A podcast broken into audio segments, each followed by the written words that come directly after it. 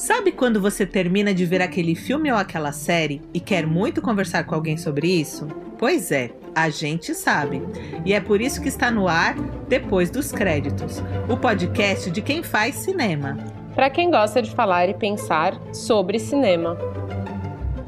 Aqui é Juliana Soares, produtora e roteirista. E eu sou Iera da Hora, diretora e roteirista. Sejam todos bem-vindos ao nosso podcast.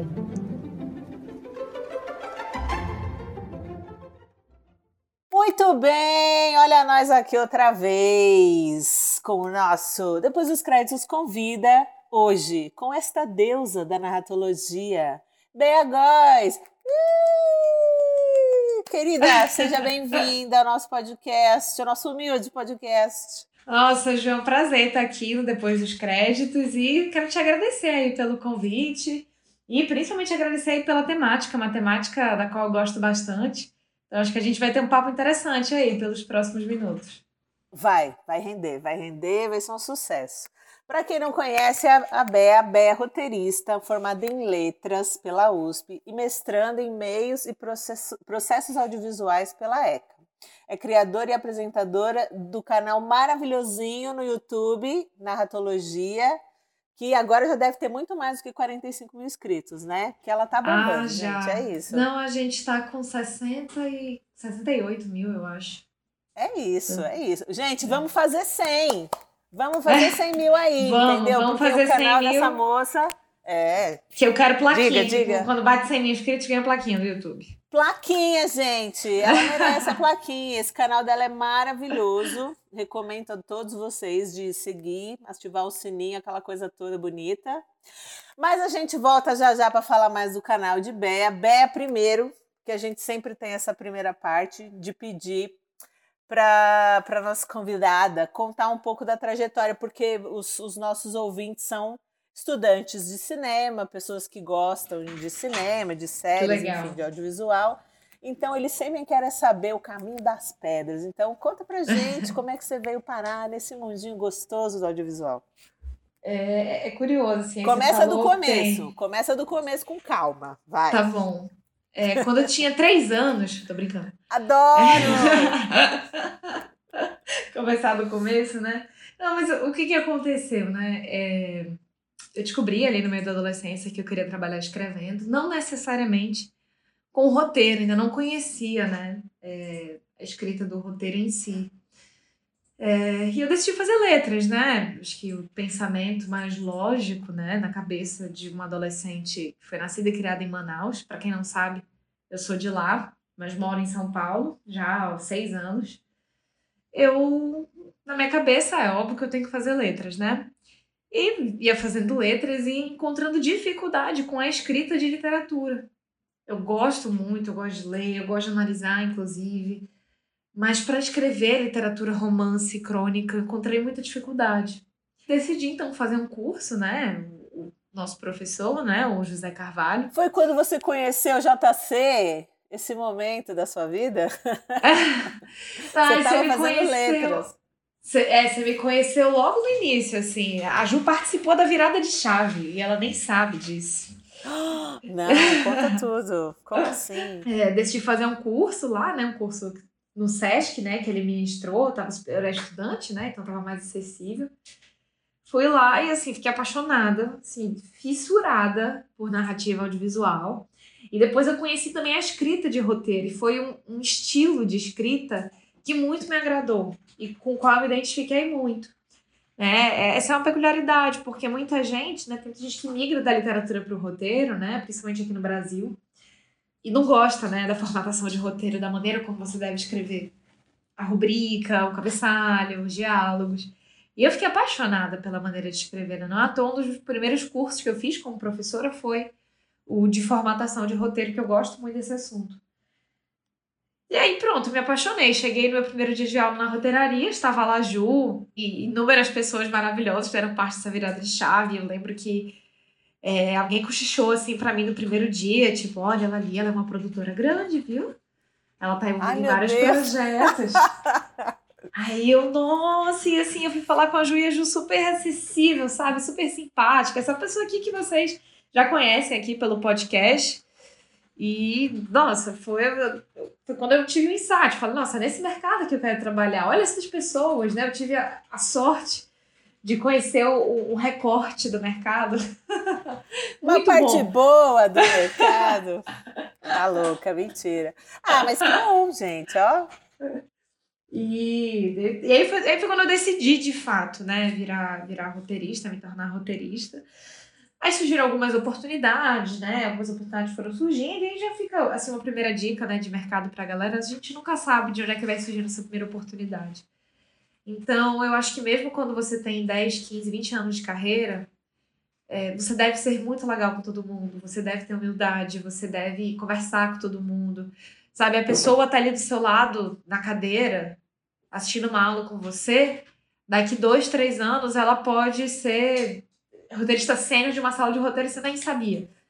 É, então. É, pois é. Então, assim. Networking é tudo nessa área, né?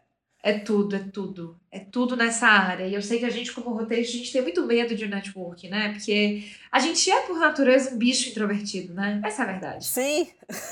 A gente. É a tão gente contraditório é... isso, mas enfim. Muito, muito. É quase uma propaganda enganosa, né? Porque você pensa assim, ai, que ótimo, eu só preciso ficar trancafiado escrevendo. Não preciso interagir com ninguém, não preciso ir pro set. Mal só você sabe, não. assim, que você vai precisar interagir com um monte de gente. Nossa, eu acho que assim, o período que eu mais interagi, pensei, gente, é completamente diferente do que me prometeram. Foi quando eu era assistente de roteiro de uma série, que vai ser agora em dezembro, Santo Maldito.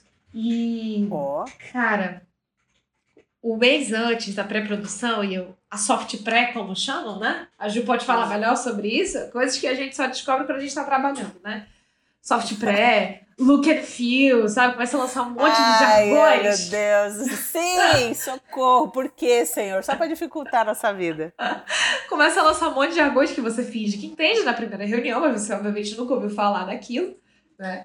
E, e, e assim, nossa, uma insanidade, assim, todo dia um novo assistente de alguém vinha falar comigo. Ah, eu sou um quarto assistente de direção. Você tem o último tratamento do roteiro? Ai, sabe o que, que é? Que depois dessa, desse cabeçalho aqui é noite, depois volta pra dia. Não tá errado. Não, é que outro dia se passou. Ah, tu tem que trocar roupa, tem que trocar roupa do personagem. É isso.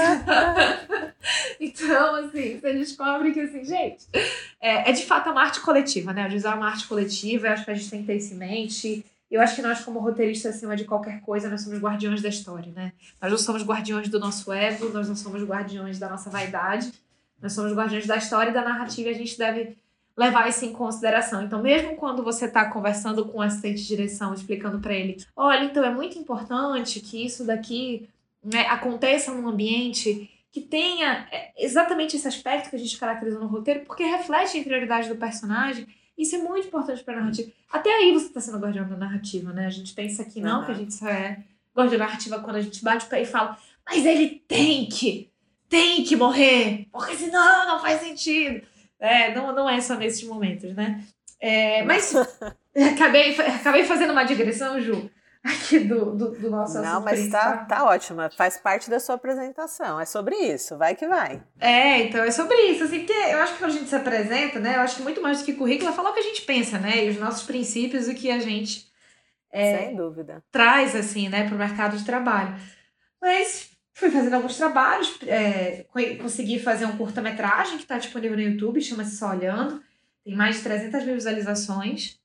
É, depois, por conta desse trabalho, fui chamada para criar e escrever todos os episódios de uma websérie chamada Quarentenados, que aconteceu durante a quarentena.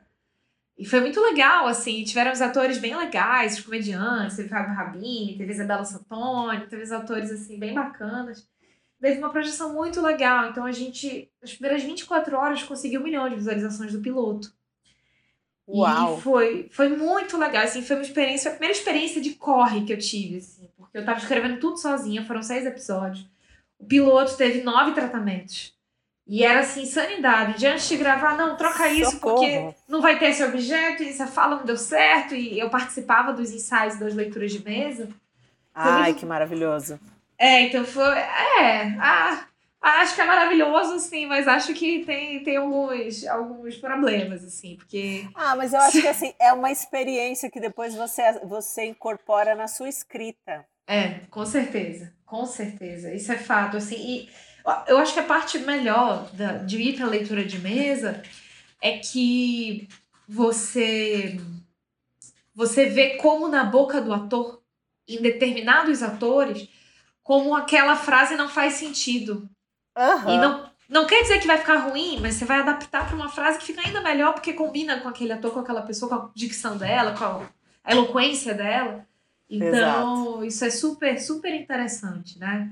Exato. Mas... Você, você esqueceu de contar um pequeno, pequeno detalhe, né? Que você, tipo assim, geninha, a pessoa já veio pronta. Porque quando ela teve esse insight na vida, ela no Sesc, você tinha o quê? 17, 18 anos? Ali eu tinha acabado de fazer 18. Tinha acabado de Aí, minha gente, vocês estão vendo, né? Que a pessoa é gênia, apenas. Mas, mas siga, desculpa. Eu precisava só fazer vocês saberem. Não, imagina, imagina, assim. E aí, uma coisa que me ajudou, né, no meio do caminho, né? Ah, vou só logo terminar de falar sobre a vida acadêmica, eu concluí letras. E quando Muito acabou, bem. né, eu, depois de terminar o curso na roteiraria, conversei lá com o Zé, com a Vivi, com a equipe toda, pedi para continuar lá. Só que dessa vez trabalhando, virei monitora, que foi uma experiência maravilhosa na minha vida. Eu recomendo para todo mundo, todo mundo que queira dar aula, todo mundo, mesmo que não queira dar aula, mas assim, que queira aprofundar os estudos, porque você vai ter aula de inúmeros temas. Isso é maravilhoso é pra gente que é roteirista, sabe? E aí, é, isso ajudou muito, então eu já estava atuando como monitor, e até o momento eu dizia de pé junto, porque eu fiz letras, né? E assim, quando você pensa, você nem fala, mas quando você pensa que você vai fazer letras, alguém do seu lado já pergunta: Ah, você vai dar aula, né? É, e eu não, não queria, assim, eu tinha na minha cabeça que eu jamais ia dar aula, que eu tinha o menor talento, que eu não tinha a menor, menor aptidão para isso, que eu detestava, que eu não tinha paciência. E foi sendo monitora que os alunos vinham tirar dúvida comigo. Nossa, eu ficava igual pinto merda. Desculpa a expressão, mas eu ficava muito feliz. Maravilhosa. Eu ficava muito feliz. Aqui, assim. aqui trabalhamos com explícito e com spoiler. É bom avisar também já. Pode Ai, falar à vontade. Ah, então tá tudo, tá tudo sob controle. Então estamos em casa. É, então eu, então eu fiquei muito, eu ficava muito feliz. E eu ajudava os alunos, sabe? E eles mandavam um WhatsApp para mim com dúvida e eu não estava sendo paga para aquilo, mas eu fazia porque eu ficava mó feliz em ajudar. E foi quando eu estava terminando a faculdade, aí eu decidi, ah, eu não quero parar de estudar. Foi quando eu apliquei para o mestrado lá na USP, dessa vez na ECA, né? Para quem não sabe, é a Escola de Comunicação e Arte da Universidade de São Paulo. Consegui. E tô finalizando esse ano, provavelmente vou pegar ano que vem, início do ano que vem, o meu, meu diploma de pós, se for aprovada, né? se der tudo certo. Ah, mas você... bom, enfim.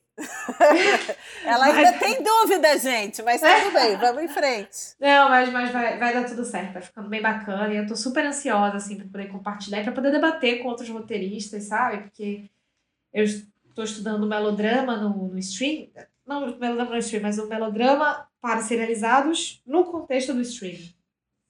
Né? Porque eu tenho Gente, lá. É assim, sucesso, né? Essa, essa, seu, essa sua pesquisa, apenas. Pô, tomara, porque eu tenho, eu tenho uma hipótese que tem se mostrado bem forte de que é basicamente impossível você fazer um serializado para streaming sem recursos melodramáticos. Por conta da natureza do serializado e da natureza do próprio streaming. Então, você tem ali alguns contextos de, de consumo e de espectatoriedade que acabam favorecendo muito o uso do modo melodramático. Mas enfim, isso fica para outro podcast. Fica, amor, fica. E daí é isso. E aí, em paralelo a isso, né, vem o que a Ju bem lembrou. Em 2019 eu criei narratologia, já um pouco nessa linha de estar tá gostando de ensinar, de dar aula, de explicar. É, narratologia começou como canal no YouTube, virou Instagram, comecei a publicar conteúdo lá no meu Instagram, inclusive se você não me segue, Beagóis, fica à vontade para me seguir lá. Siga já. Agora, para tudo que você está fazendo, pausa o podcast, vai lá, segue, depois você volta para ouvir o resto. e daí criei, e até aí já, já são 68 mil inscritos no YouTube, já tenho, tô com 22 mil no Instagram, já, já impactamos, né? Já batemos mais de um milhão de visualizações no YouTube. E por pedido das pessoas que me seguiam, que me acompanhavam, né? Comecei a receber muito pedido para eu dar aula, para eu dar aula. Comecei, comecei a criar cursos, cursos que eu via que havia demanda no mercado para esse tipo de curso. E hoje já são mais de 1.500 alunos no Narratologia. São os meus pequenos, meus pequenos gafanhotos, dos quais tenho muito orgulho. Mas é isso. Ah, importante, né? É, participei como roteirista da primeira temporada do. como assistente barra júnior. Né? Acabei tomando ali alguns, alguns outros, outras funções para além da assistência, né? Para quem não sabe, assistente é a parte, é, em teoria, numa sala de roteiro em que você faz ata da reunião, né? Você interage muito com os assistentes, como eu já citei. Mas eu acabei é, pegando outras funções. Então, eu contribuía bastante para a narrativa, cheguei a escrever outline, ajudar com beat sheet, né? Uma outra cena que acaba fazendo parte, né, também, até quando você é assistente, né, o chefe acaba te dando para você ir treinando. É, e participei da segunda temporada já como roteirista plena de uma série que eu já não posso falar. Ai, meu Deus! Então depois você, por favor, nos avisa pra gente pra gente postar e avisar. Olha a série que Bea falou, tá aí essa. pode deixar, pode deixar. E aí falamos, Bea, vamos falar sobre o quê? Vamos falar sobre narrativa clássica.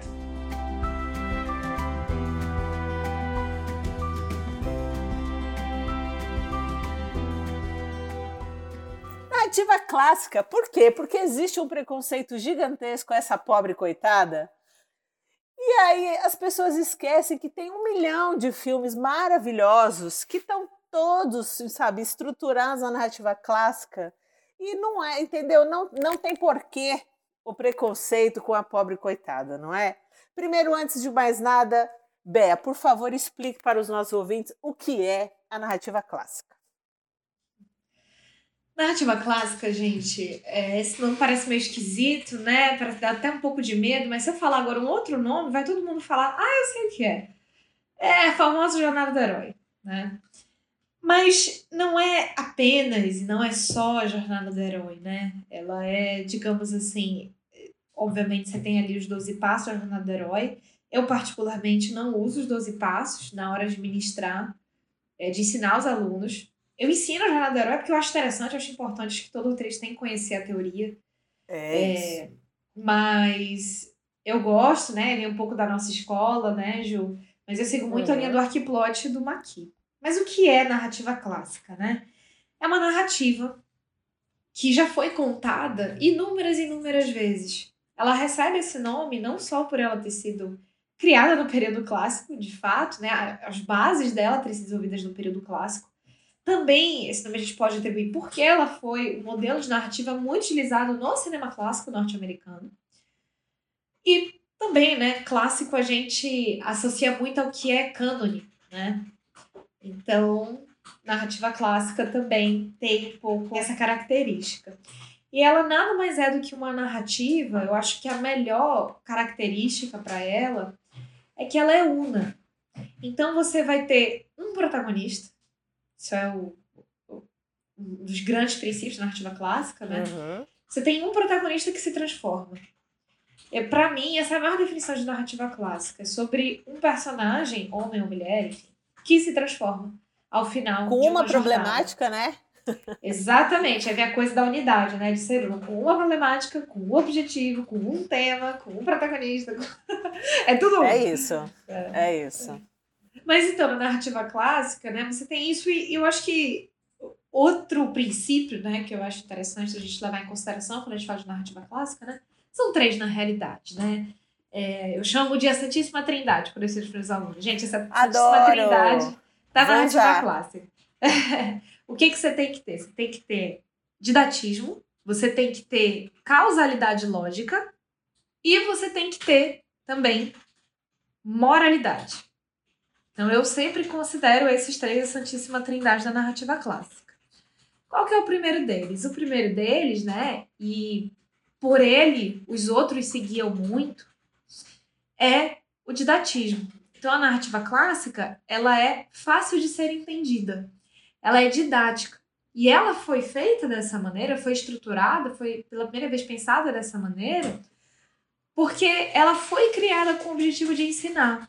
Se a gente pega o Horácio, que é, é outro teórico, estudioso, que fez uma poética assim como a do Aristóteles, mas o Horácio, ele já dizia na poética dele, que a poética dele é até um pouco mais parecida com a teoria que a gente usa, Ju, porque ele fala de cinco atos, né, que daí é, uhum. é a teoria romana, né, de teatro.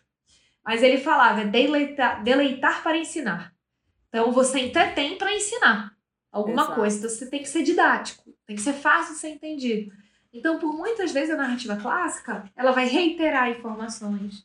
Vocês podem reparar que todo início de filme, o nome do protagonista é falado umas 20 vezes, até o quinto minuto. Ah, fulano, você. Puxa, fulano. Fulano, de novo, você fez isso, fulano. Vocês podem reparar que é desse jeito. Maravilhoso. É desse jeito, porque a gente precisa fazer o espectador aprender o nome. Pra não ter dúvida de quem é quem. Né? E você tem, você tem essa coisa de reiterar e de acontecer a mesma situação de maneiras diferentes várias vezes. É, você tem essa coisa da reiteração que contribui aí pro didatismo. E aí a gente ensina o quê na narrativa clássica? Né? Se ela é didática, ela tem essa, esse objetivo de ensinar, ela ensina o quê? Ela ensina uma moralidade. Né? O que, que é essa moral? E aí que vem a, contribuição da contemporaneidade. Por isso muita gente fala que ai, a narrativa clássica é muito chata. Ai, que chato, tem que ensinar para É as pessoas. engessada, É, é que- careta. Ai, demais, demais. A gente escuta demais isso e eu não podia discordar mais, porque você tem inúmeras narrativas que têm uma estrutura clássica e que são inovadoras. Então, por exemplo, você pode muito bem ter uma narrativa clássica que o protagonista mata. E tá tudo certo se essa é a moral que você quer passar. Se assim, olha, por exemplo, você tem ali uma pessoa que perdeu o filho. A gente pega ali até o próprio Kill Bill, né? Perdeu, perdeu ali, foi sofreu uma tentativa de assassinato, mataram filho, não sei o que, roubaram você. Você pode ter ali, você pode criar uma causalidade lógica para isso, né? E você tem ali alguém que dentro dessa narrativa clássica vai matar, e isso não vai ser necessariamente julgado. Pode ser julgado, aí a gente tá falando de um anti-herói, né? Mas se você acreditar que aquela é a moral que você quer passar, você pode passar. Isso é uma coisa que eu trabalho muito com os meus alunos. Por exemplo, você pode ter uma narrativa que é de uma pessoa altruísta demais que se prejudica e se machuca. Uhum. E ela vai aprender a ser mais egoísta. Até conversa um pouco com Coda, que a gente vai falar hoje. Ai, sucesso. Então, você pode ter esse tipo de moral sendo passada, né? Mas os mais comuns são egoísmo, é, soberba, né? Então você vai ensinar para as pessoas que, olha, não é legal você ser soberba. Olha como acontece coisas ruins na sua vida quando você é soberba. E quem deve estar escutando deve estar pensando, nossa, mas é careta mesmo. Mas é porque você faz isso de uma maneira sutil. E está tudo no subtexto. Se algum Exato. personagem, em determinado momento, fala pro protagonista: Olha, você é muito egoísta e isso faz muito mal para você e para sua vida. Parabéns, você fez um péssimo diálogo. Gente não. Não é isso, não é isso, né? Isso, isso não é arte clássica, é só Não é isso que é ser didático, minha gentinha. Veja É. bem, você tem que ser É. ilusionista. A, né, a- a- narrativa clássica é a narrativa do ilusionismo. Você tem que ser David Copperfield. Você não Exato. pode deixar a pessoa perceber que você está fazendo a mágica. Exatamente, exatamente. E aí a gente vai para a última parte né, da Santíssima Trindade, que é justamente você ser é, a causalidade lógica, né? Tem uma lógica causal nos acontecimentos. Então, por exemplo, sabe aquelas narrativas tipo Christopher Nolan, que são super bagunçadas cronologicamente, que você não sabe o que, que veio antes, o que, que veio depois? Isso não é um princípio da narrativa clássica. Isso vai contra a causalidade lógica, porque causalidade lógica, eu gosto de ilustrar e de pensar que são várias engrenagens. Então você tem uma engrenagem que movimenta a próxima, que movimenta a próxima, que movimenta a próxima, né? Você tem uma cena. A próxima cena vai acontecer por conta de uma consequência da cena passada. E assim consecutivamente. Você vai sempre ter acontecimentos e desdobramentos em cima desses acontecimentos, né? Diferente de uma narrativa moderna, em que você pode bagunçar a cronologia, em que você pode ter acontecimentos que não tem consequência nenhuma, né? Porque isso faz parte ali do seu discurso, né? Do seu tema do que você está trabalhando. Né? Aí a gente vai ter outros tipos de narrativa, mas não clássica que a gente está falando hoje, né? E aí vem um aspecto interessante que eu acho muito bom da gente pontuar. É, já tem a ver um pouco que a gente estava falando ali da questão da moral, que é que você pode ter uma narrativa clássica híbrida. Então você pode ter ali uma estrutura, né? A gente vai ainda falar das fábulas, né? Ou dos plot points, como algumas escolas chamam também. Você vai ter ali essa estrutura e você pode alterar o tema, você pode alterar o número de personagens. Então, numa narrativa híbrida, você pode trazer mais um protagonista, como, por exemplo, faz o filme que foi extremamente premiado, Parasita.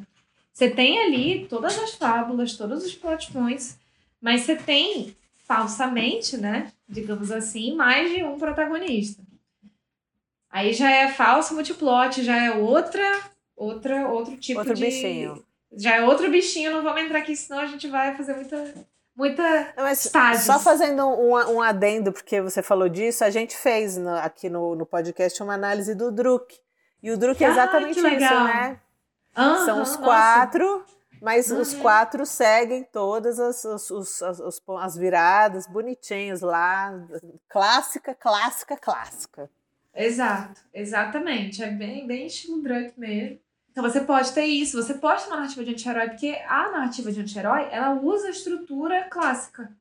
Só que aí você vai inverter, né? Como a gente chama, você inverte os valores. Então, essa, aconteceu essa semana, segunda-feira eu dei aula da minha mentoria. E eu tava conversando com os alunos, né? E aí surgiu o assunto do filme Cisne Negro, do Aronofsky. E aí trouxeram, Eita, né? que esse rende, hein? Ah, Cisne Negro é narrativa moderna, narrativa moderna. Eu falei, não, senhor, é uma narrativa Veja, híbrida. veja bem. Veja alto lá. É uma, é uma narrativa híbrida. Você tem ali. Perceba, você tem uma protagonista. Em todas as cenas. Gente, É. você viu um como é o Coda. Você tem uma protagonista que tá em 98% das cenas. Assim, a chance que você tá assistindo filme de narrativa clássica é muito alta. Muito, muito, muito, muito alta. Pra não dizer que é de narrativa clássica. Mas é muito Né? alta essa chance. Muito alta essa chance. Aí todas as cenas é só ela. Que você tem ali uma estrutura de anti-herói. Só valores invertidos. Mas a estrutura, mesmo o conflito não muda de assunto o tempo inteiro, ali, cena É. a cena, é a mesma coisa. Então, você tem ali os princípios, né? Então, eu acho interessante. Sempre que a gente fala de narrativa clássica, é por isso que eu também não gosto muito da jornada do herói, porque muita gente olha e pensa, ah, eu vou ter que seguir aqueles 12 passos, se eu não seguir, meu Deus do céu, vai acabar, não vai prestar o fio. Não é Vai assim. pro inferno. É, então. Vamos embarrar na porta do paraíso. Não é, não é isso, gente. Não é isso, tá? Você tem inúmeras possibilidades, inúmeras variações. Você pode brincar muito com a narrativa clássica. E sim, ainda é possível você ser inovador. É super possível você ser inovador. Tá? Então, também pode largar esse medo de que não dá para ser inovador na narrativa clássica. Abandona esse preconceito, minha gente. Não, você estava falando uma coisa sobre essa coisa da moral, que talvez, enfim, né, eu aqui tentando traduzir em miúdos, é esse esse compromisso com a correção, né? Sim, Que é a, é a- a grande coisa da, da narrativa clássica, fora tudo isso que você falou, que é isso, assim, né? Quando a gente fala de moral, é isso, é- tem um compromisso ali com a correção. é. Então, você vai assistir aquele trem começo, meio e fim, e no fim você tem a certeza que terá uma correção. Exato. Exato. E eu, eu iniciei o assunto, Ju, eu, te- eu esqueci. Falei que voltou ali, né? Voltando ali um pouco para os gregos, né? Por que, que ela tinha esse objetivo de ensinar? Porque você imagina só, polis grega ali, né? A gente ainda não era muito habituado a conviver com coleguinha, né? Então, assim, se alguém roubava sua maçã, Esse tipo, cortavam sua mão. Não Ah, tinha muito. gostoso. É, entendeu? Assim, se, por exemplo, uma pessoa né, pegava ali, só convitava seu parceiro, sua parceira, né? mas acho que com parceiro não acontecia, né? Isso acontecia com as mulheres, evidentemente. É, ah, matava a mulher e o cara que traiu.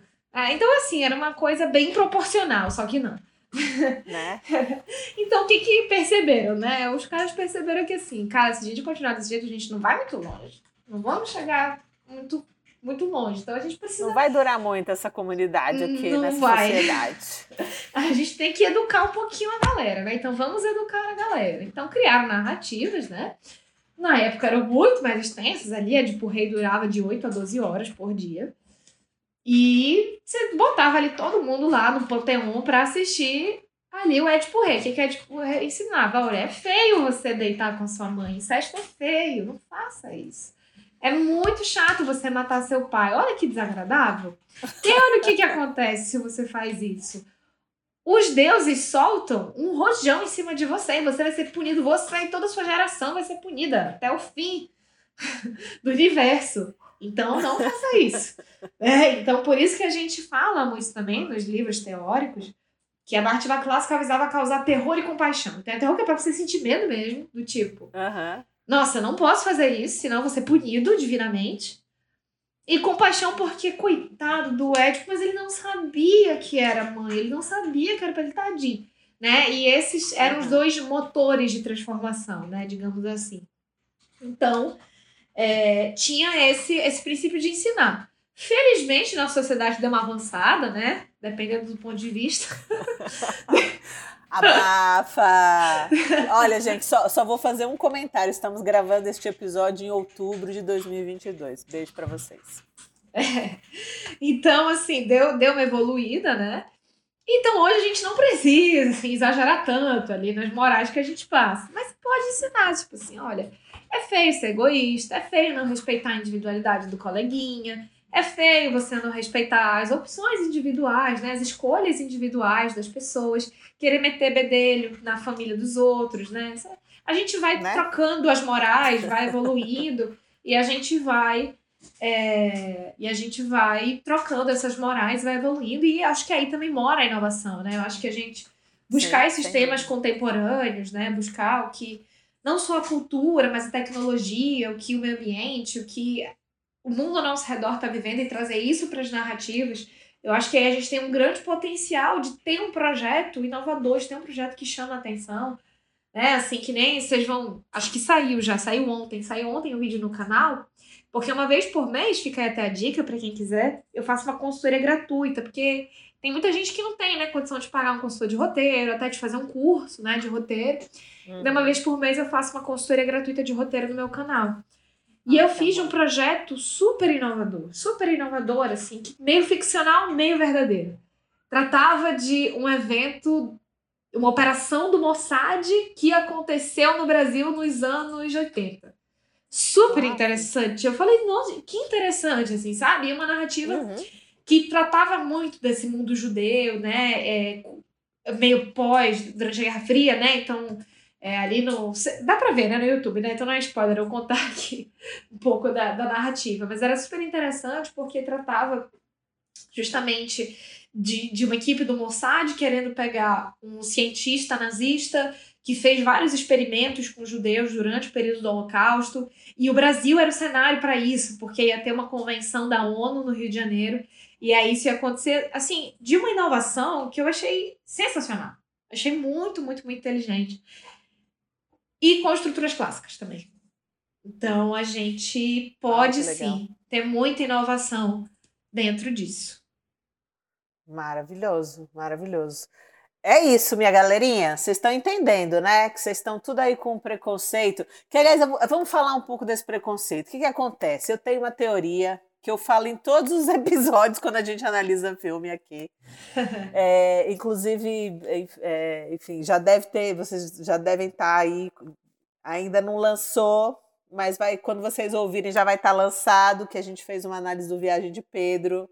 Mas ah, é, ficamos discutindo muito lá sobre essa coisa assim, a, a formação do cinema brasileiro, vamos dizer assim, do cinema de arte brasileiro, é, no cinema novo, né?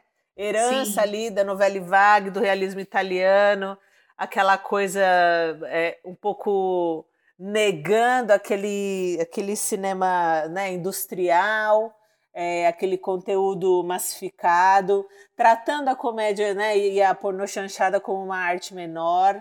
E eu acho que esse rancinho, entendeu? Beijo, Glauber Rocha. Esse rancinho ficou ficou, entendeu? E as pessoas acham que é uma arte menor, é, a narrativa clássica, porque, enfim, ela remete a tudo isso que eu falei, né? Esse cinema de massa, cinema né, produzido de modo industrial. Eu acho que talvez fosse um pouco da inveja Sim. dos orçamentos astronômicos. Sim, temos inveja.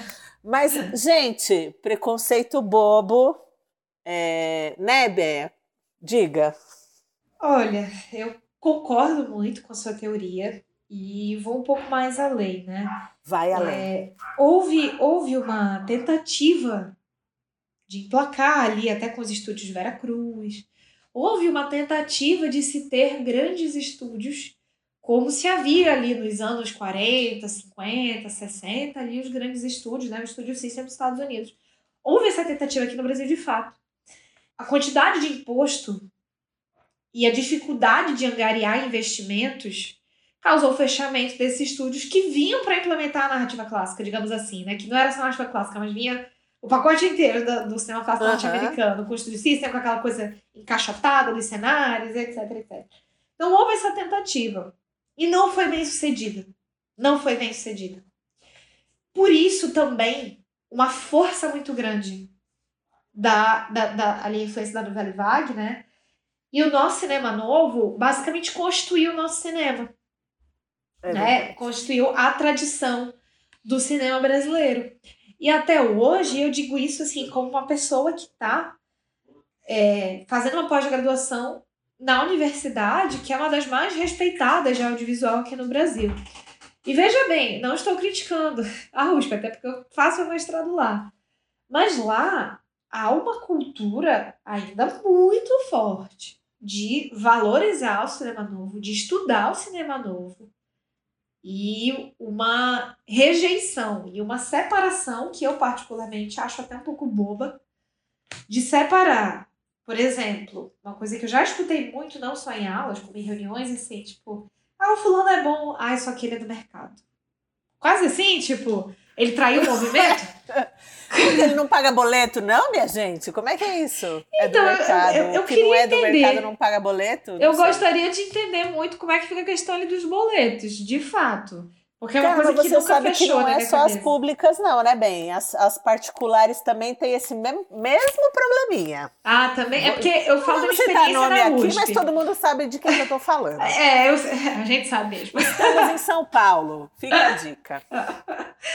Mas é, a gente tem, então, tem. E, e, essa separação foi a que me chocou, assim, um pouco, sabe?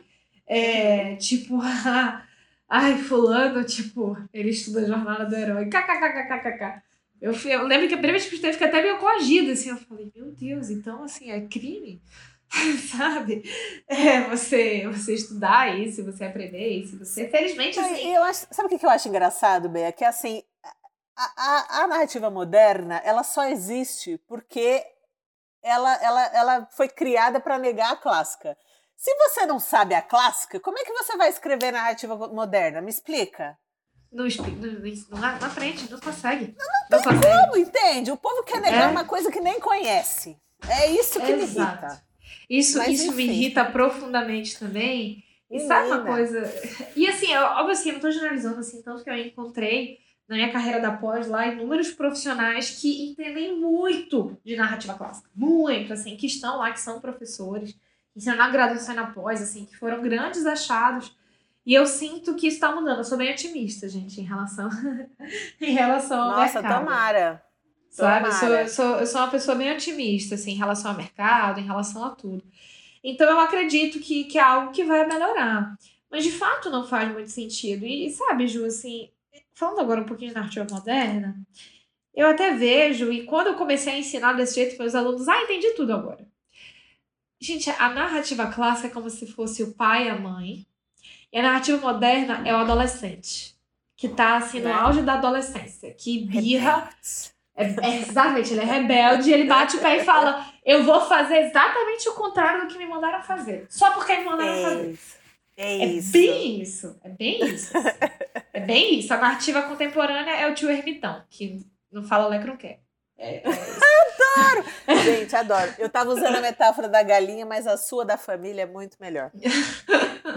então, é, então, a narrativa moderna, ela é assim, né? Tem, tem uma fala que eu gosto muito do Schwartz, que ele, ele coloca ali, né? Que, e ele fala, tá falando do movimento modernista no Brasil.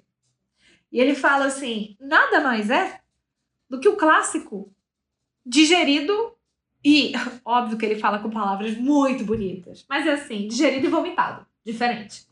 Né? Então, é, é isso, assim, a mesma coisa remanejada, né?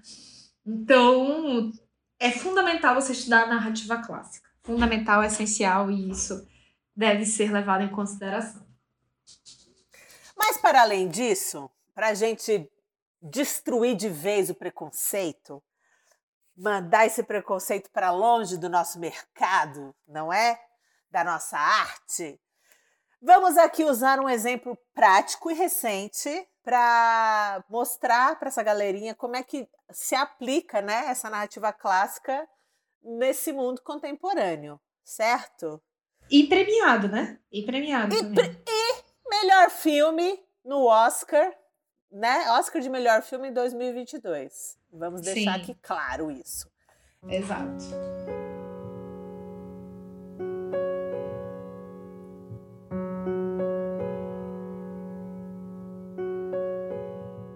eu só, né, já adiantando aqui, Bé, vou contar para os ouvintes que você faz lá no seu canal uma análise muito linda deste filme que vamos comentar aqui. Então, aqui vai ser só o sneak peek, minha gente.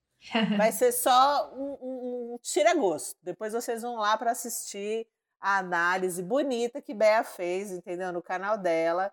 De novo, se inscreve, ativa o sininho, a coisa toda, tá? Tudo, tudo. Vamos chegar a esses 100 mil aí para ela ganhar a plaquinha. Mas voltando aqui, Coda, este filminho maravilhoso, que é uma adaptação de um filminho francês lindo chamado A Família Bellier, que os americanos têm essa mania, mas esse aqui eu vou até dar um desconto porque é, é, é bem bonitinho. É bem é, Eles têm essa mania de se apropriar né, dos filmes europeus e fazer uma versão americana. Alguns ficam bons, outros nem tanto. Ah, dos europeus, dos israelenses, dos coreanos. Tudo, né? Eles gostam, eles gostam. É a gente sem criatividade. Mentira. Vamos lá. Mas assim, a adaptação ficou muito bonitinha. Eu já vi a família Bellier. Enfim, então eu posso dizer que né, não fica devendo nada, assim. Filme bonitinho. Ganhou também o Oscar de melhor roteiro adaptado e de ator coadjuvante para aquele pai maravilhoso. Sim. Este filme traduzido, o título traduzido né, de uma forma muito infeliz para No Ritmo do Coração, não sei o que quer dizer, não tem nada a ver. Vamos nos ater aqui ao título original, porque diz muito mais sobre o que a gente quer falar, certo? Eu vou dizer a sinopse e Bea continua, tá? Tá então, a história é, é, só primeiro né, explicando, CODA quer dizer Child of Deaf Adult, que quer dizer filha de pais surdos, né? Então é sobre uhum. essa filha. A história, né? O, o né? O, o, o, protagonista já está no título, minha gente. Veja bem que é uma Sim. coisa que, né? Vocês vão ver muito recorrente, como a Bea falou, quando a gente está falando de narrativa clássica ali, ah, né? Do, do, do protagonista único, assim, 99,9% das vezes o título vai ser né, sobre o protagonista. Sim. Então vamos lá. Ruby, que é essa filha, é a única pessoa ouvinte de uma família surda, né? O pai, a mãe e o irmão. Quando o negócio de pesca da família é ameaçado, ela fica dividida entre o amor pela música, ela gosta muito de cantar, e o medo de abandonar seus pais. Essa é a sinopse que está no IMDB, tá? Só pra gente. A gente sempre dá a sinopse do IMDB. Nem sempre ela nos ajuda, mas a gente dá e a gente já fala aqui, se você não conhece MDB, nem sei mais se eu quero que você escute meu canal. Sempre ah. falo isso também aqui no podcast. Meu canal, a louca. se você não conhece MDB, por favor, agora, entre a pausa, vai lá, entra, veja o que, que é e depois você volta aqui para continuar. Bea, conta tudo deste filminho. Bom, esse filme, gente, né? A, a Ju já deu aí um contexto interessante pra gente. Mas esse filme, ele traz aí bastante to todos os princípios da narrativa clássica, né? É, você tem uma inovação, você tem uma protagonista, você tem uma problemática de caráter. Eu sempre bato muito a tecla, sabe, Ju, na inovação, até para marcar bem o quanto a narrativa clássica precisa disso. Porque justamente para fugir dessa ideia de que a narrativa clássica é engessada, é receita de bolo e todo mundo é conhece. Careta, é velha, né? Exatamente, exatamente. Então, assim, quantos filmes com esses personagens você já viu? Poucos, ou nenhum. É, eu vi pouquíssimos filmes com personagens surdos, inclusive. E com atores surdos também. Então é, é ainda mais especial.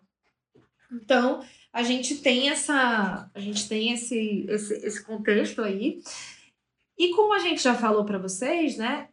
Narrativa clássica é sobre um personagem que se transforma. O protagonista aqui, né, no caso é a protagonista, é a Ruby, né? E ela vai transformar, né? Ela vai se transformar.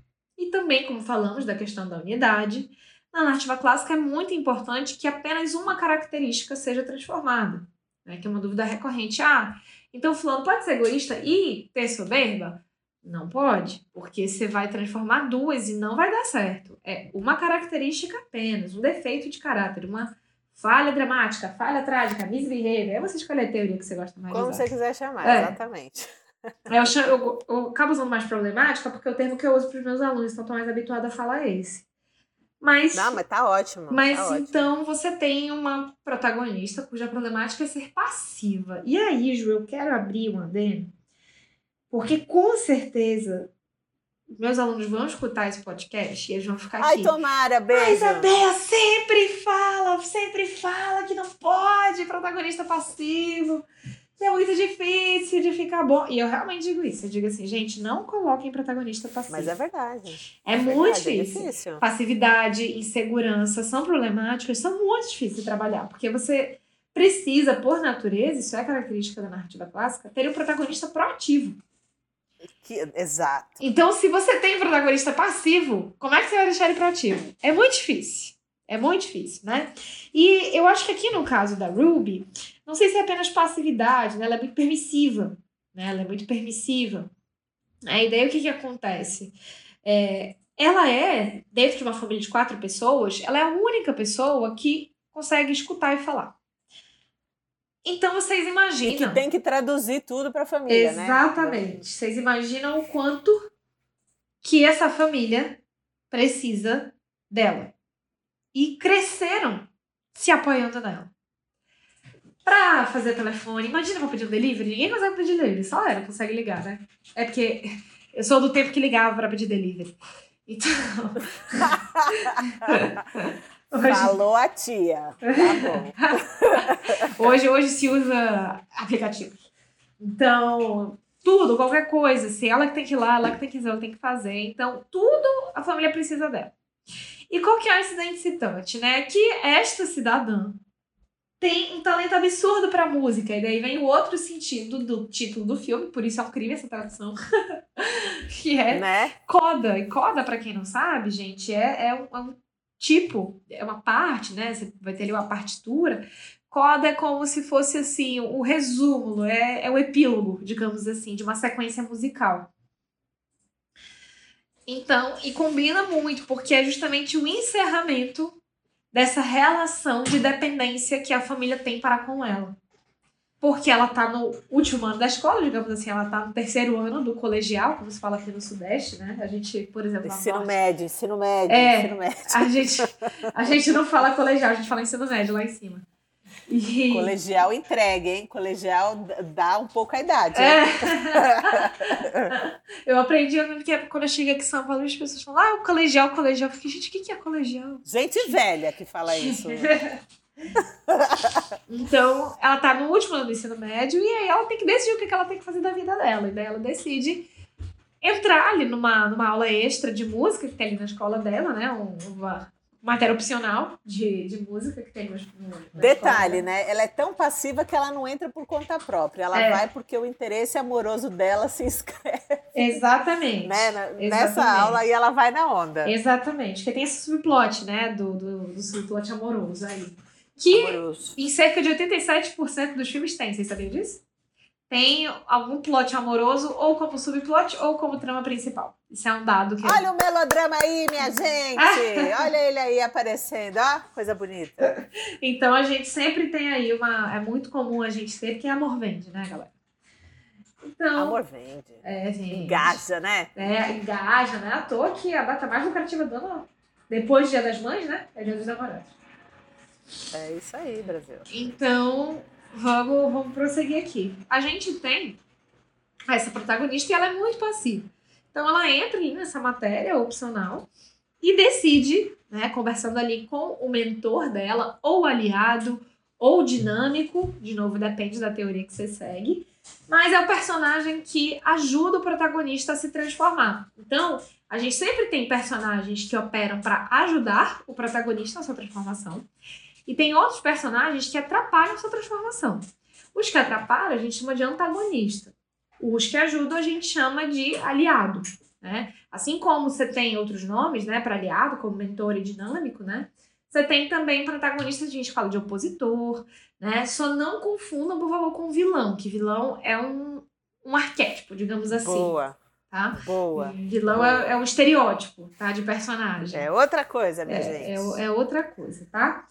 E vale comentar que o, o mentor, diferente de outros aliados, é o que está comprometido né, com a mudança. Tanto que a Uhum. gente vê nesse filme esse professor, ele atormenta a vida da Ruby, É, o mentor, o mentor aqui, ele é mentor mesmo.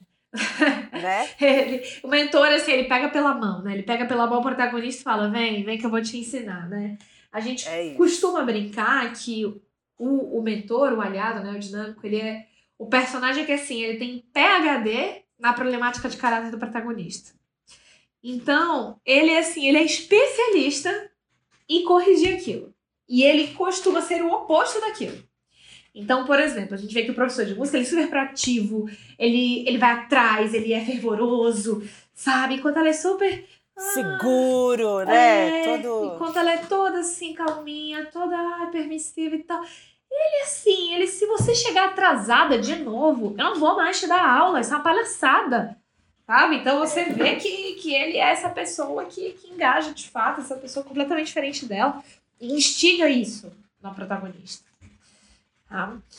Então a gente tem aí essa configuração. E os pais dela, né? Vocês devem estar se perguntando quem são os antagonistas, os pais dela são antagonistas. E aí vem outra coisa, tá, gente? Antagonismo não tem a ver com intenção. E nem você ser mentor, né? Nem ser mentor, ser aliado, também não tem a ver com intenção, né? Muitas vezes você tem personagens que atuam nessas funções sem saber, então não é que os pais queiram pior para ela. É que eles cresceram, né? Cresceram. Toda a família cresceu, se desenvolveu, apoiado nessa passividade dela, da protagonista. Então é óbvio que para eles é muito mais cômodo que ela continue ali servindo a família. Isso é muito mais cômodo para eles. Então, dentro desse lugar deles, eles acabam defendendo isso. E acontece uma coisa no final do filme que também é muito comum de narrativa clássica, que é transformação por tabela dos personagens ao redor. Né? É, isso é muito comum, assim, porque isso também está muito na jornada do herói. Né? O retorno com Elixir é isso, porque o retorno com Elixir ele é metafórico nesse sentido, porque o protagonista, a transformação dele é tão forte, tão forte, tão forte, que ele leva essa transformação não só para ele, mas para todos os personagens do seu mundo comum, do seu universo. Eles ficam tão inspirados pelo protagonista ter se alterado que eles também alteram. né? Então, isso, isso, isso é importante ser citado também. Muito bem. Mas vamos então, Ju, falar sobre as fábulas, né? Falar sobre os. Essa estruturazinha, né? A Essa estruturazinha estrutura. clássica em si. Exato, porque a gente tá falando dessa estrutura, tá falando que o povo reclama que é engessado, né? Mas o que que engessa? Né, o povo. E aí, como a gente já citou, né? Não é muito aí da nossa escola, a gente falar sobre os 12 passos da jornada do herói. Isso, eu pessoalmente, tá? Agora, minha opinião pessoal, não sei o que a Ju pensa. Eu, pessoalmente, acho que de fato engessa. Não é à toa que o Christopher Vogler, no seu livro, né? Porque, pequeno comentário que eu não consigo ir pro podcast dar uma palestra sem falar isso, porque isso é uma coisa que me deixa muito indignada. Diga. Porque o que, que acontece? Os 12 passos não são do Campbell. Não são do Campbell. São do Vogler. O Campbell criou 17 passos. É isso, gente. Ele e o Campbell, todo estudado ali na antropologia, no Van Gennep, no Jung, no Freud, na psicanálise, fez todos os 17 passos. Isso nos anos 50 e nos anos 90 veio o Vogler, que era um parecerista, que é a pessoa que fica lendo o roteiro e avaliando, né, para ver se é bom, se não é bom, né, da Disney. E ele percebeu que os roteiros que costumavam ser aprovados seguiam determinada estrutura. Daí ele pegou os 12, pa- os 17 passos e adaptou em 12. O próprio Vogler fala, logo no início, lá na introdução da jornada do escritor, esse é o livro dele, né? O do Campbell é o herói de mil faces. Ele fala na jornada do escritor, logo no início, que para os futuros escritores, roteiristas, né, não se preocupem em seguir os 12 passos à risca. Tá tudo bem você pular um, você pular outro, e às vezes até inverter certos passos de posição, não tem problema. Por esse motivo, eu pessoalmente prefiro não ensinar, porque acho que pode acabar confundindo, porque para o aluno já é tudo tão empírico e tudo tão abstrato você ainda falar, É. olha, tem isso aqui, mas você pode trocar de ordem, você pode tirar um e botar outro, só que depende. Eu acho que confunde muito. Sim, com certeza. Então, a gente usa aqui, né? que foi muito estabelecido na roteiraria, né?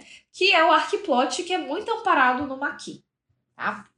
Muito amparado no, no arquiplot, que quem cunhou foi o Maqui no final dos anos 90. Né? O Robert Maqui no livro dele, Story. Todos esses livros que a gente está falando têm tradução para português, tá bom, gente? Então, vocês podem ficar à vontade aí e não são difíceis de encontrar também. É isso aí. Mas a gente sempre começa, então são cinco passos principais. A gente tem a apresentação, o midpoint, o low point e a resolução. A gente começa com a apresentação do filme. Né? Então a Ruby ela gosta de cantar, os pais e o irmão são surdos. Eles dependem dela para absolutamente tudo. Então, a apresentação é sempre esse momento da narrativa em que a gente conhece o universo, a gente se acostuma com os personagens, com esse mundo e se prepara, né? Começa a aprender e é uma, uma parte que a gente mais é ensinado enquanto espectador para seguir o resto da narrativa. Em seguida, a gente vai para o incidente incitante. O que é um incidente incitante? É o momento em que, a partir daquele ponto, a vida do protagonista muda para sempre e ele não consegue mais voltar atrás. Então acontece determinado evento que mostra para o protagonista. O protagonista é o seguinte: desse ponto em diante você foi empurrado para uma jornada e você deverá se transformar. E deste ponto em diante você não volta mais. Ele não consegue mais regredir. Porque é como se ele tivesse ganhado uma vontade, uma consciência, como aqui é o caso da Ruby, que uhum. faz ele, dentro do caráter dele, às vezes, não é dentro do caráter, às vezes é algo é, externo, né? A gente fala assim, então, por exemplo, um personagem ser expulso de casa. Você não tem jeito, né? Ele vai, ele foi forçado ali a mudar, né? Sim. Então, a Sim. gente às vezes pode ter essas duas situações. Mas aqui no caso da Ruby, por conta, né, como a Ju bem contou, por conta do interesse amoroso dela, se inscreve na aula de canto, vai lá, canta, o professor conversa com ela, ele fala: "Olha, você tem muita chance de entrar na Berkeley, tá? Você precisa só treinar para audição, mas eu acho que você consegue". E ela vai, né, ali na trama do subplot, fazer dueto com interesse amoroso. A partir desse ponto, né, a gente vai evoluindo a narrativa. Então, é como se a gente visse o personagem evoluindo muito. Então, ele vai melhorando sua problemática de caráter, vai melhorando, né? Como ele se posiciona, aqui no caso da Ruby, como é que ela se posiciona, vai melhorando a relação com os pais, começa a se impor. Tem um outro subplot também que acontece em paralelo, que é o subplot da cooperativa da dos empresa, pescadores. Da cooperativa de pesca, é, sim. Da cooperativa de pesca que eles criam ali, que é a família dela que lidera e que vai criando aquilo. Então, é, você tem essas narrativas paralelas que vão andando junto também, e ela vai melhorando, até que chega em determinado ponto né, que é o midpoint da narrativa, em que, unindo o melhor dos dois mundos, ela tá ensaiando, tá dando tudo certo e ela tá ajudando os pais no, na cooperativa também. Então ela tá ensaiando, né? Tem até um ponto da narrativa, eu não lembro se isso é depois do low point ou antes, aqui nesse ponto, que tem uma apresentação que os pais até vão assistir, que eles até ficam tocados, ficam emocionados pela apresentação dela, dentro da escola mesmo. Então, há esse momento assim que tudo parece que vai dar certo. E esse midpoint é justamente esse momento em que o personagem vence uma crise. Né? Ele também é chamado de crise pelo Maqui, porque justamente o protagonista passa por um grande desafio e vence esse desafio. Diferente ali do low point, que às vezes ele tem alguns desafios que ele perde, ou que ele perde alguém, né? ou que ele tem uma perda e essa perda faz ele evoluir. Mas então nesse momento a gente tem isso. Eu gosto muito de citar o exemplo do Diabo Veste Prada, porque todo mundo lembra dessa cena. É a cena que a Miranda Priestley fala para Andy conseguir o manuscrito do Harry Potter para as filhas dela. De um livro que não foi nem lançado. de um livro que não foi nem lançado, é verdade. Louca de pedra.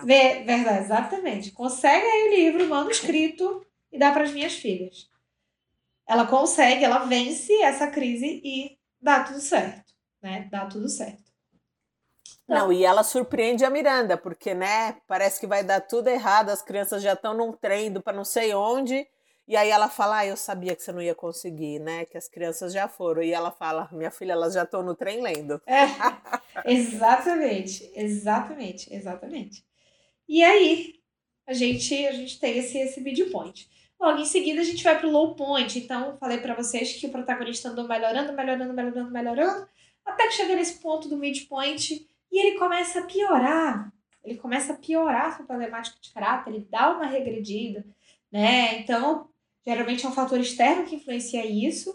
Aqui, a protagonista, ela tem, ela passa a não conseguir mais conciliar essas duas coisas na vida dela, não consegue mais conciliar o trabalho, né, trabalho na cooperativa vida com os pais e os ensaios para fazer audição, para tentar entrar na faculdade, não consegue mais. E isso culmina no low point. Os pais dela perdem a licença para pescar quando ela se ausenta e ela decide abandonar. Fala, cara, não tem jeito. É minha família, eles não conseguem viver sem mim, não faz o menor sentido, eles não vão nunca nem me escutar cantar. E não faz o menor sentido, é melhor desistir disso. Então, é um momento em que tudo parece estar perdido. Mas nem sempre tudo está perdido, porque o protagonista dá a volta por cima.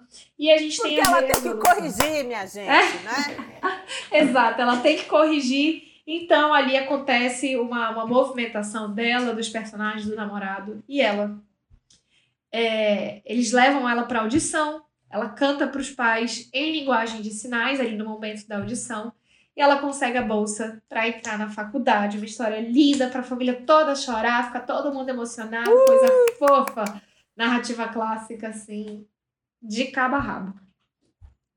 Teteia. Exato. É isso, assim, e, e é, tem umas coisas, enfim, eu não quero dar spoiler da, da sua análise, mas assim, tem umas coisas bem legais, né, que é, a gente percebe um pouco o movimento diferente que o, o subplot do, do, do, do, interesse amoroso vai fazendo, né? Que quando Sim. ela tá lá na merda, é quando eles dão o primeiro beijinho. Isso Sim. também serve um pouco de, de, de impulso para ela, né? Porque um né, a coisa toda começa lá, porque ela tem interesse nesse cara, mas ela não tem coragem nem de falar, nem olhar nos olhos dele ela tem. É, exato. Então, isso também vira ali um combustível para ela fazer uma escolha, né? Aí tem uhum. aquele irmão que, embora seja um antagonista, ele fala uma coisa para ela também ali no low point que é uma virada de chave, Sim. né? E aí ele fica meio intimate opponent, que a gente chama que é aquele personagem aliado, antagonista, né? Tá numa zona cinzenta, mas ele fala para ela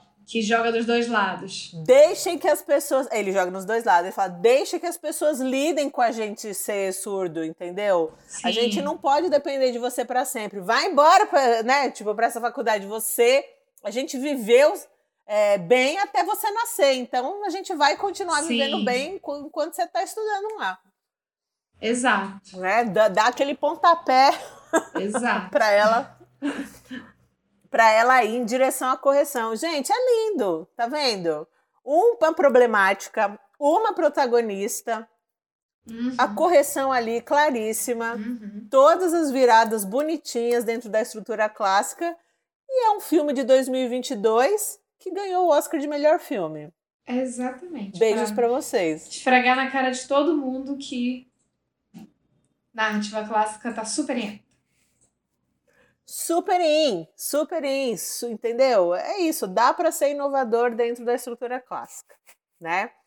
É, assim, se depois de tudo isso que a gente falou, você ainda, você ainda está sofrendo, ainda tem um preconceito, eu sugiro você tomar um banho de mar, um banho de cachoeira que vai passar, tá? para poder Porque te ajudar. não tem mais nada, não tem não mais tem. argumentos para convencer a pessoa, né?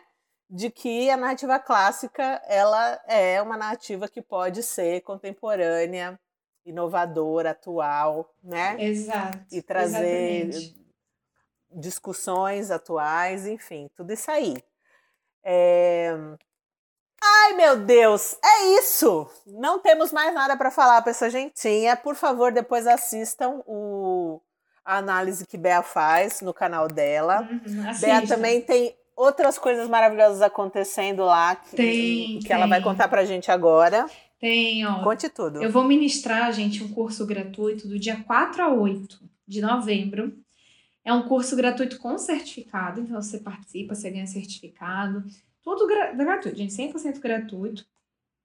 E como nesse, se inscreve? Nesse curso gratuito, é só você ir lá no meu Instagram, clicar no link da minha bio.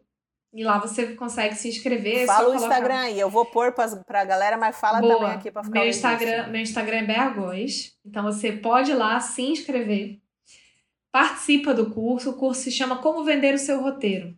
E aí, nesse curso, eu vou te ensinar tudo de mercado audiovisual que as pessoas têm medo de perguntar. E têm medo de falar também. É, então, assim. Ó. Bel, o que, que eu preciso fazer para de fato ter chance no mercado? Vou explicar o que é rodada de negócio, o que é um pitching, vou falar os festivais que você tem que ir, como é que você participa, vou explicar como é que você faz network, vou explicar como é que você consegue seu primeiro trabalho como roteirista. Então, é um curso que eu vou falar bastante sobre mercado audiovisual. É isso, gente. Uma pessoa que está, que está no mercado, que paga boletos, não é? Paga boletos, paga. Sabe tudo do que está acontecendo. Inclusive, estávamos lá lindas maravilhosas no, no Rio Tchussi esse ano, sassaricando. é isso. Não percam, por favor, se inscrevam, façam o curso, porque, como vocês viram, né? Gênia da didática entende tudo, está inserida no mercado, não tenho mais argumentos para vender para vocês o curso dessa moça. Cheque, deem uma olhada, deem uma olhada lá no Instagram, me acompanhe, se você tiver com ressalvas, pode me acompanhar, eu estou todo dia postando, dá uma olhada nos vídeos, que eu acho que você vai gostar. Muita dica boa, muita coisa legal que ela posta, viu, gente? Insights, enfim. Tem uns resuminhos ali de umas análises também, que depois dá para você assistir o filme e e, e identificando aquilo que ela está falando. Enfim, Sim. gênia apenas, tá? Amada! É isso. Muito demais agradecida pela sua participação. Eu que agradeço. Aos nossos ouvintes, obrigada pela audiência, pela resiliência de sempre. e a gente se vê no próximo episódio. Exato. Gente, um beijo grande, viu? Muito obrigada.